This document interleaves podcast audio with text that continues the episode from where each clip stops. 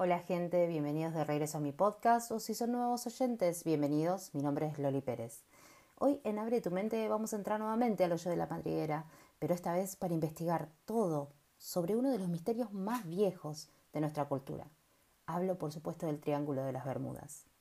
Antes de continuar les recuerdo que me pueden encontrar en las redes sociales como arroba tanto en Instagram como en Twitter Lávense las manos continuamente, usen alcohol en gel y por favor, quédense en casa.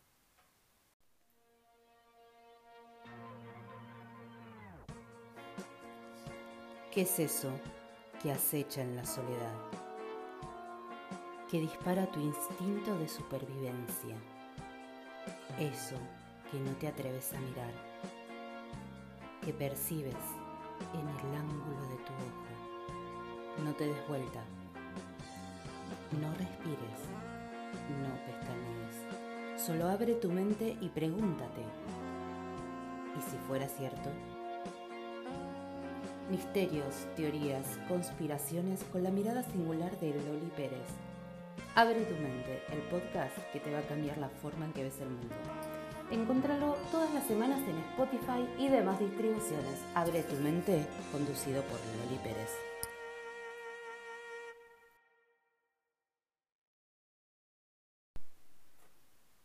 Razones inexplicables hasta el día de hoy o por cuestiones que sobrepasan nuestro entendimiento, el Triángulo de las Bermudas es el escenario de las desapariciones de barcos y aviones más infame del planeta.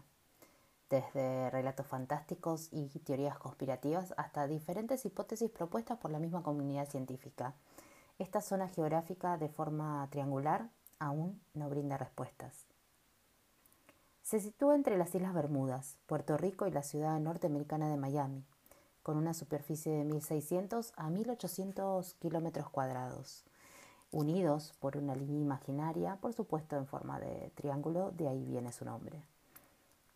La primera mención documentada sobre el Triángulo de las Bermudas fue realizada por el periodista Edward Van Winkle Jones, miembro de la prensa asociada, en 1950 sobre la desaparición de barcos en la zona. Dos años después, en el 52, George X. Sand afirmó en su artículo de la revista Fate que, en esta zona sucedían extrañas desapariciones marinas.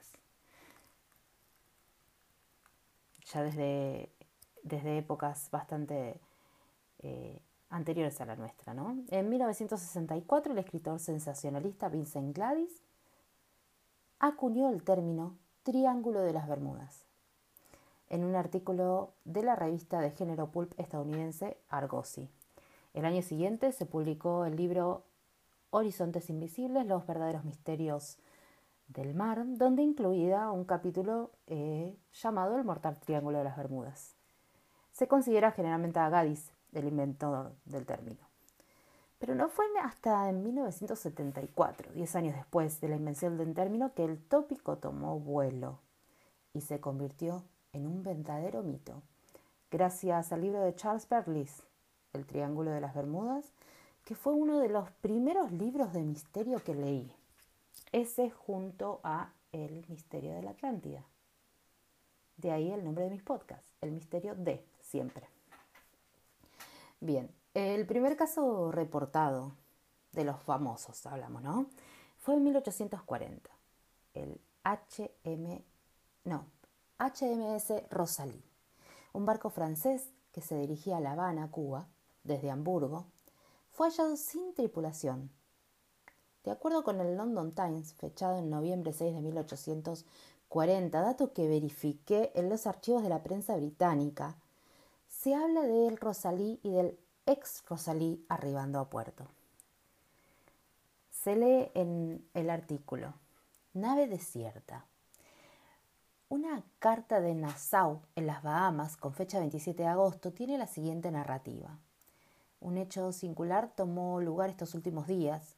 Una gran nave francesa, enviada desde Hamburgo a La Habana, fue encontrada por uno de los de nuestras pequeñas naves costeras y descubrieron que estaba abandonada. Las velas estaban acomodadas para navegar y no parecía que haya sufrido daño alguno.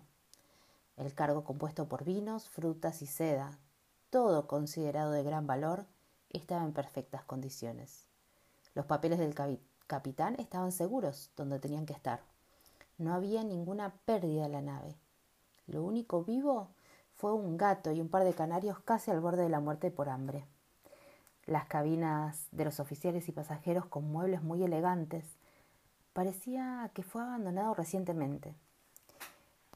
El barco contenía una gran cantidad de bienes para distintos mercaderes de La Habana. Es un barco grande, recientemente construido y llamado La Rosalí. De su tripulación no hay noticias. Esto fue publicado el 6 de noviembre de 1840. Para quienes eh, tengan la intención de buscarlo, eh, aún continúa ahí en el Times de Londres, ¿sí? en la página 6, columna 3. El segundo, por ponerle un orden, es indistinto, por supuesto, es el infame vuelo 19. Mantengan todos los aviones cerca, tendremos que amerizar si no encontramos tierra. Cuando un avión tenga menos de 10 galones de combustible, bajaremos todos juntos. Eran las 18.20 del 5 de diciembre de 1945 y esta fue la última conversación de radio, más allá de una señal casi inaludible que llegaría 44 minutos más tarde, que se recibió del vuelo 19. Un escuadrón de cinco bombarderos TBM Avenger, con una tripulación de 14 personas que realizaban un ejercicio de entrenamiento sobre las Bahamas y que desaparecieron sin dejar rastro. Tres aviones despegaron con el objetivo de encontrar este grupo y a las 18 un hidroavión Consolidate PBI Catalina despegó para buscar al grupo y guiarlo de vuelta a tierra. Tras la puesta del sol, los dos PBM Marine se, se unieron a la búsqueda. El PBM-5 BUNO 59225 despegó a las 19.27 de la base de Banana River con un equipo de 13 personas y a las 19.30 se comunicó con la base en una llamada de rutina. Nunca más se supo de él. Otro de los incidentes famosos es el del USS Cyclops, que resultó la mayor pérdida de vidas en la historia de la Marina de los Estados Unidos no relacionada con combate, ocurrido cuando el USS Cíclope, que transportaba una carga completa de mineral de magnesio, con un motor fuera de servicio, desapareció sin dejar rastro con una tripulación de, 3.000, de 309 personas que en algún momento después del 4 de marzo de 1918, después de partir de la isla de Barbados. Si mal no recuerdo, luego del USS Cyclops desapareció otro barco similar de las mismas dimensiones. No recuerdo ahora el nombre, pero fue con años de diferencia. Otro caso que tenemos para, y aparte que sirvió para inspirar a muchísimos escritores de ciencia ficción, fue el del Marine Sulphur Queen, que desapareció el 4 de febrero de 1963 con 39 tripulantes. Unos pocos restos fueron encontrados por la Guardia Costera a las pocas semanas, y su caso fue uno de los más misteriosos de la historia moderna de la Marina Mercante. Este petrolero de 154 metros desapareció en pleno mar.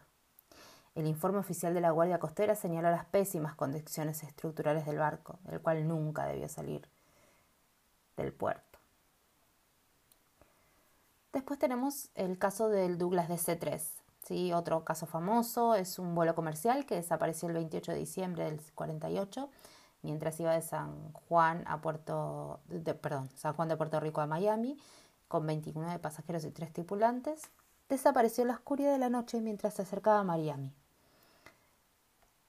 Los informes oficiales hablan de un sinnúmero de causas posibles, baterías, mal funcionamiento, sobrecarga de peso, sistemas electrónicos con fallas, problemas de sistema en la comunicación. Es más, antes de despegar hacia Florida, la tripulación se dio cuenta que no podía comunicarse por radio, que las baterías estaban tan débiles que el avión solo podía recibir comunicaciones de la torre de control, pero no podía enviarlos. A pesar de todo esto, a las 22.03 el vuelo despegó. Después de algunos minutos, la radio volvió a funcionar y el comandante a bordo informó a la torre que iba rumbo a Miami. Nunca llegó. Y así tenemos también el Star Trigger. Sigue el 30 de enero del 48 también Star Trigger, matrícula GAHNP. Había terminado de superar las 500 horas de vuelo. El avión era comandado por, un, por el capitán B.W. Macmillan, asistido por capitanes David Cobley y Ellison, todos pilotos entre experimentadísimos. Eh, bueno, también desapareció y no es el único, con 29 ocupantes. El Star Ariel desapareció en pleno Buenos Aires de arrastre también un año después. Ambas desapariciones, unidas a la del vuelo 19 de la Armada de los Estados Unidos, dieron el dueña a especulaciones sobre que algo sobrenatural sucedía en el Triángulo de las Bermudas. Pero estas desapariciones no se dan solamente en épocas anteriores. El 15 de mayo del 2017, una avioneta que trasladaba una familia de cuatro desapareció en el Triángulo de las Bermudas. Según informaron los medios norteamericanos, las autoridades costeras estadounidenses buscaba el aeroplano que fue detectado por última vez a 40 kilómetros de Bahamas. La cadena de noticias NBC News informó que los pasajeros que viajaban en el avión fueron identificados como una pareja de New York, eh, Nathan Ulrich y Jennifer Bloom, Blooming, y sus hijos de 3 y 4 años. El control de tránsito aéreo en Miami perdió el contacto con el radar y radioeléctrico con el avión al este de la isla Eleutera. Se decía que el avión estaba destinado a la pequeña ciudad de Titusville, en la costa este de Florida.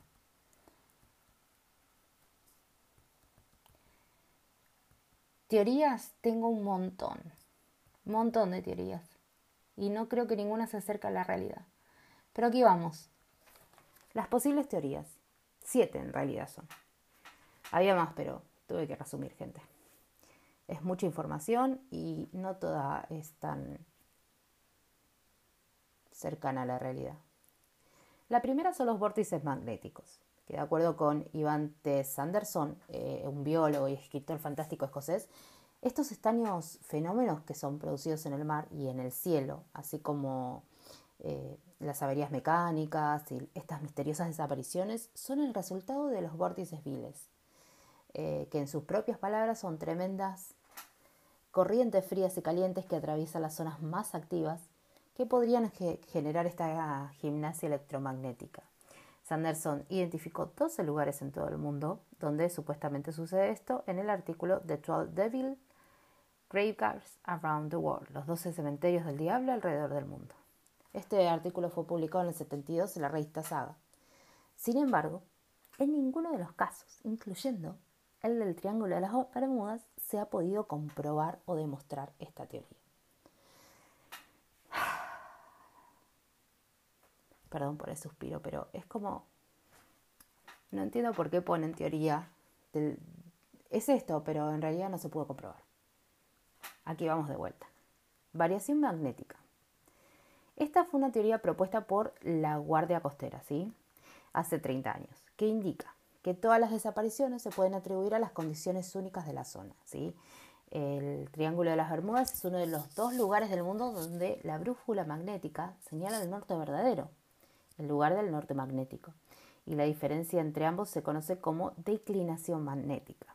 Esta variación puede llegar hasta los 20 grados de diferencia a medida que eh, el barco se desplaza y si esta variación no se compensa, un navegante puede terminar en otra ruta y encontrarse en serios problemas. Esta es la que, esta es una de las que tiene más sentido para mí. Puede ser una desviación entre el norte y el norte magnético, ¿sí? que se hayan perdido, pero ¿dónde están? Nunca nadie los encontró. Entonces, bueno, tiene sus falencias, como todas. Por eso son todas teorías. La tercera teoría, que ya entramos acá en un poquito en el campo de la ciencia ficción, porque cuando hablamos del Triángulo de las Bermudas no podemos hacer menos que hablar de un poquito de ciencia ficción. Hay una teoría que sugiere que hay una fisura espacio-tiempo, que se abre en el Triángulo de las Bermudas y que los aviones y barcos que tienen la mala suerte de estar viajando eh, por ahí, cuando estas fisuras se abren, se pierden, por supuesto, en ella, o mejor dicho, son desplazados a través del tiempo y el espacio. Vaya a saber a uno dónde. La falencia que para mí tiene en este caso la teoría es dónde están, ¿no? Si fueran para atrás, para adelante, en el tiempo, ¿no? ¿Quién sabe? La cuarta teoría es la de la niebla electrónica. Acá se plantea la posibilidad de que una niebla electrónica sea la responsable de las desapariciones. Esta teoría fue, pues, perdón. Esta teoría fue expuesta por eh, Rod McGregor y Bruce Kernan en su libro La niebla. Kernan mismo sería testigo de primera mano que sobrevivió a este extraño fenómeno, o al menos eso afirma. El 4 de diciembre del 70, él y su padre estaban volando sobre las Bahamas y se encontraron con extraños fenómenos en las nubes, un vórtice en forma de túnel, cuyos lados rozaba las alas del avión mientras volaban. Todos los instrumentos de navegación electrónicos y del avión fallaron, y la brújula magnética empezó a girar inexplicablemente. Acá ya no marcaba ni siquiera el norte común, ningún tipo de norte, directamente giraba. Cuando se acercaban al final del túnel que estaban atravesando, esperaban ver el cielo azul claro, pero en su lugar solo vieron un blanco grisáceo opaco en el que no había océano, cielo ni horizonte. Después de volar 34 minutos, corroborados por todos los relojes a bordo, que seguramente han sido muy eh, eficientes, ya que como la brújula que no marcaba ni ningún lugar, eh, comentario al margen, llegaron a Miami, un destino que tendrían que haber tardado más de 75 minutos, ¿sí? el doble de tiempo que estuvieron volando. McGregor y Gernon pensaron que esta niebla electrónica que experimentó él eh, también fue la responsable de la desaparición del vuelo 19 y otros aviones. Nunca se oyó de ese, tipo de, nunca se escuchó este, este tipo de fenómeno en otra parte del mundo, una niebla electrónica. Asumo que el electrónico viene por el tema de que la, parte electrónica de, los aparatos no funciona. No, es más sacada de, de una película de ciencia ficción que otra cosa. En teoría, la teoría de los hidratos de metano, que es eh, propuesta por el doctor Richard McClever, un geoquímico estadounidense, indica que los hidratos de metano que burbujean desde los sedimentos marinos en el fondo del océano podrían causar las desapariciones de los barcos, según dicen.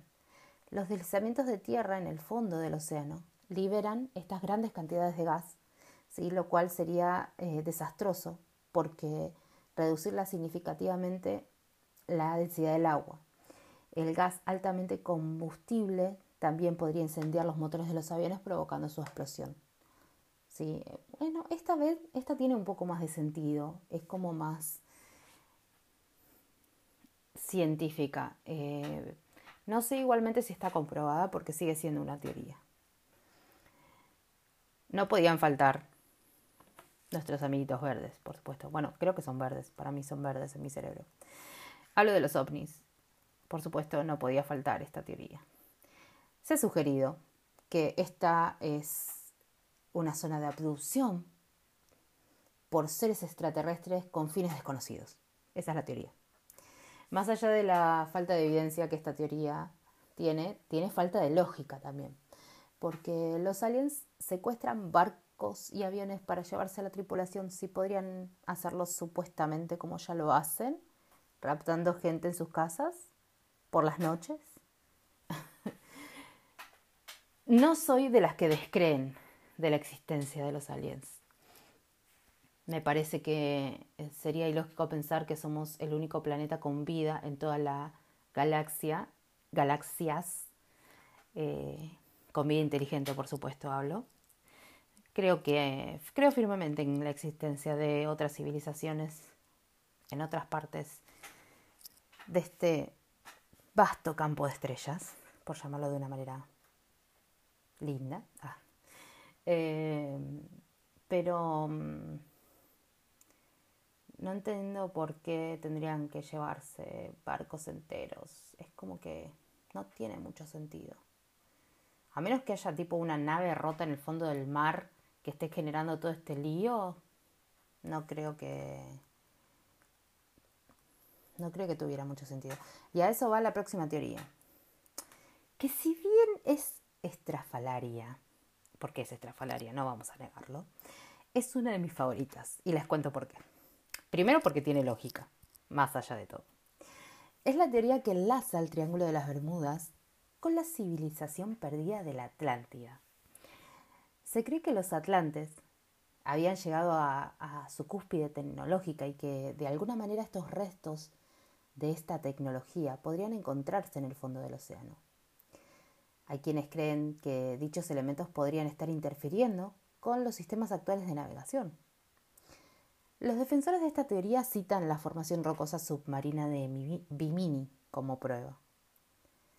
Las historias cuentan, ¿no? Que la Atlántida tiene una especie de energía, tenía, perdón, tenía una especie de energía eh, que era la que dotaba como a toda la isla continente de, de, la misma. Y que por el abuso de esta energía que eh, utilizaban diariamente, eh, ya sea para trabajos, para todo, según lo que cuenta Platón en sus historias, en los diálogos Timeo y Critias, los dioses se enojaron por la avaricia de los humanos en la Atlántida y mandaron la destrucción de la isla. Esa es la historia más o menos por arriba. Ya vamos a tener un capítulo especial de la Atlántida con todo lo que hay que tener.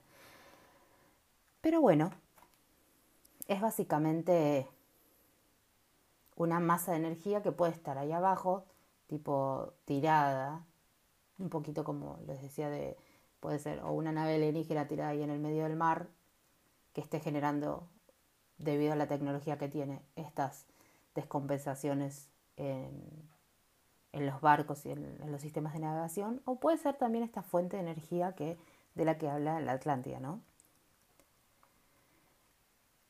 Pero hay otro lugar en el planeta,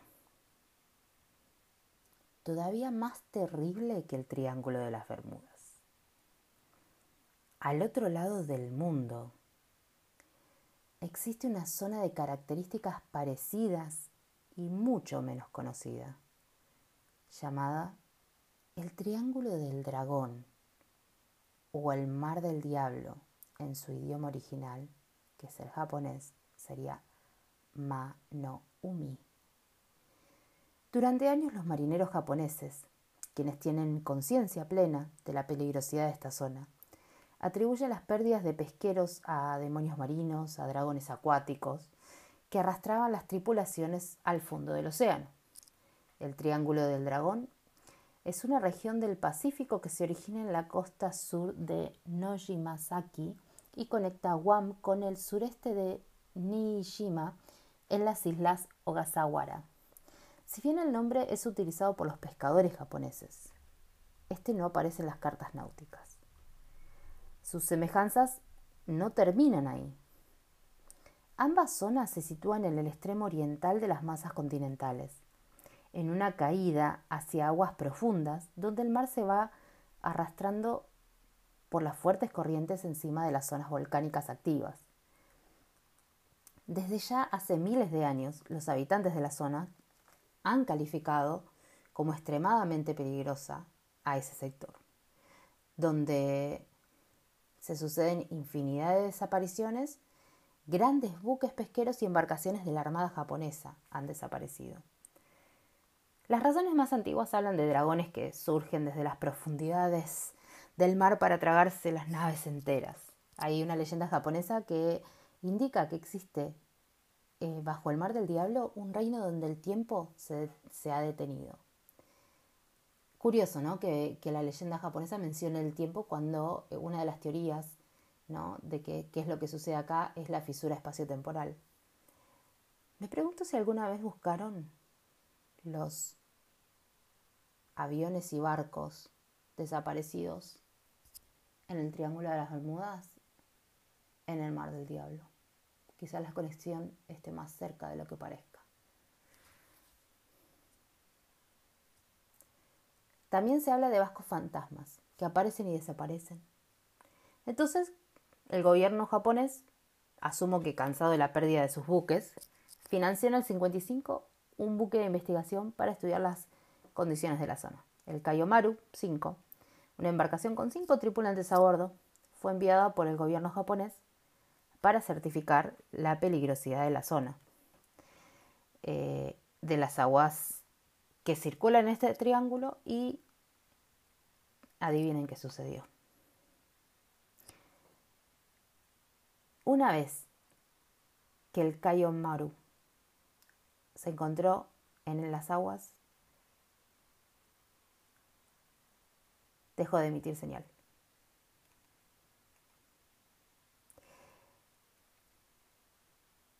Claro, el barco no desapareció en esta vez, pero sí sus tripulantes, porque la embarcación se encontró intacta, pero la tripulación no estaba.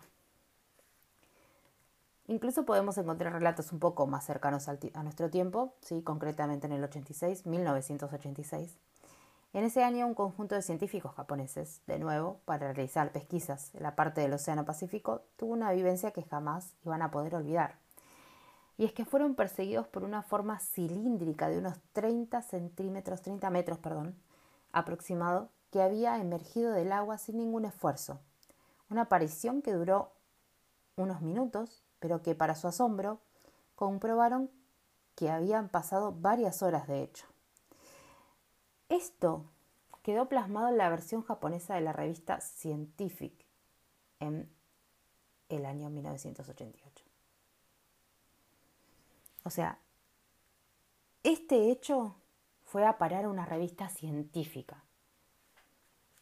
Así que no estamos hablando solo de dragones, o quizás dragones de agua. Supongo que para ellos eh, debe ser así. No recuerdo, tengo una imagen muy vaga de, un dragón de agua, eh, formado de agua, a eso voy. Sepan disculpar mi divaje en este capítulo de Abre tu mente, eh, porque em, yo sé que para ustedes no, pero para mí son las dos y media de la mañana, de la madrugada.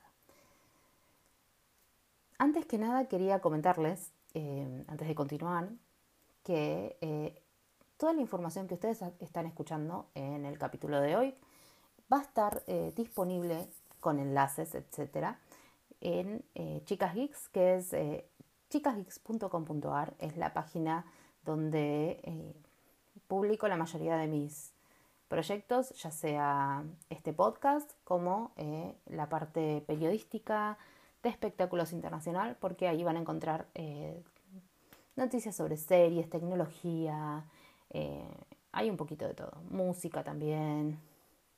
Así que pásense, chusmeen la página, está buena, síganos en las redes sociales, arroba en casi todas las redes sociales y volvemos.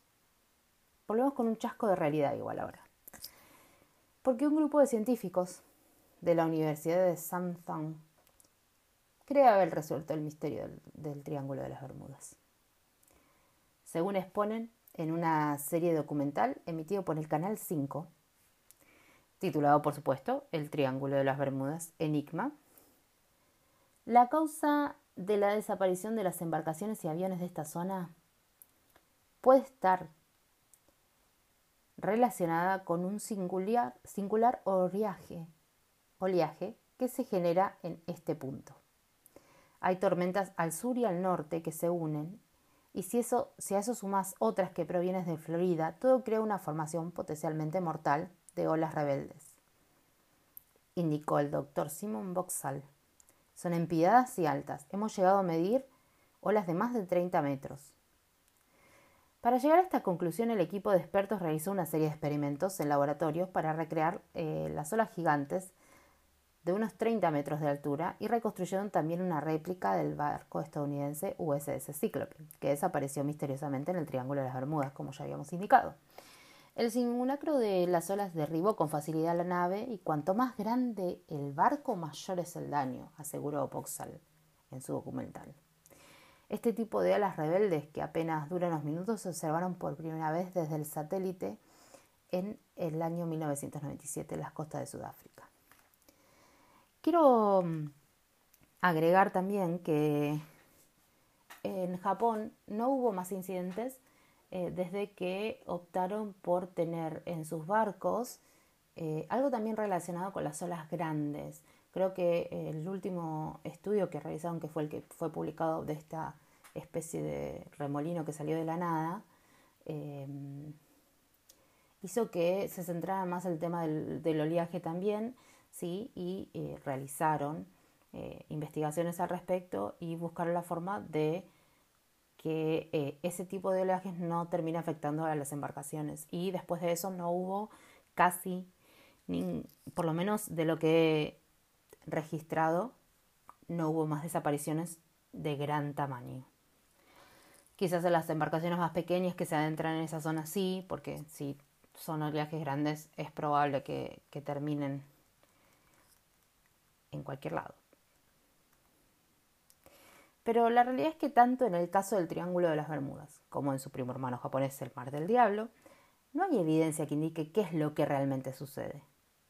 Porque entiendo que una ola de 30 metros pueda, como hicieron estas, eh, esta gente de la Universidad de Sanford, pueda eh, derribar al USS Cíclope, ¿sí? este, este barco gigante. Pero explíquenme cómo una ola de 30 metros hace desaparición en escuadrón. No puede. No puede hacer desaparecer un avión. ¿Por qué vuelven los barcos vacíos en ambas zonas? Si fuera, en el más loco de los casos, una brecha temporal, ¿dónde vuelven a aparecer? ¿En un futuro cercano, lejano, en el pasado? ¿Por qué no hay documentaciones de las apariciones entonces? ¿Dónde van a parar los tripulantes? Quiero creer que por lo menos los gobiernos saben lo que en realidad pasa y no divulgan la información por cuestiones razonables, ¿no? Es peligroso. Como les contaba, en Japón no hubo más incidentes desde el 86, pero en Bermuda el más reciente fue en 2015. ¿Una desprolijidad quizás? Lo que sea que fuera parece que está remotamente controlado en ambos lados. Contame por las redes en arroba loliperezok en Instagram y en Twitter, ¿cuál es tu, teoría favorita? Y no te olvides de preguntarte, ¿y si fuera cierto? Mi nombre es Loli Pérez y esto fue Abre tu mente.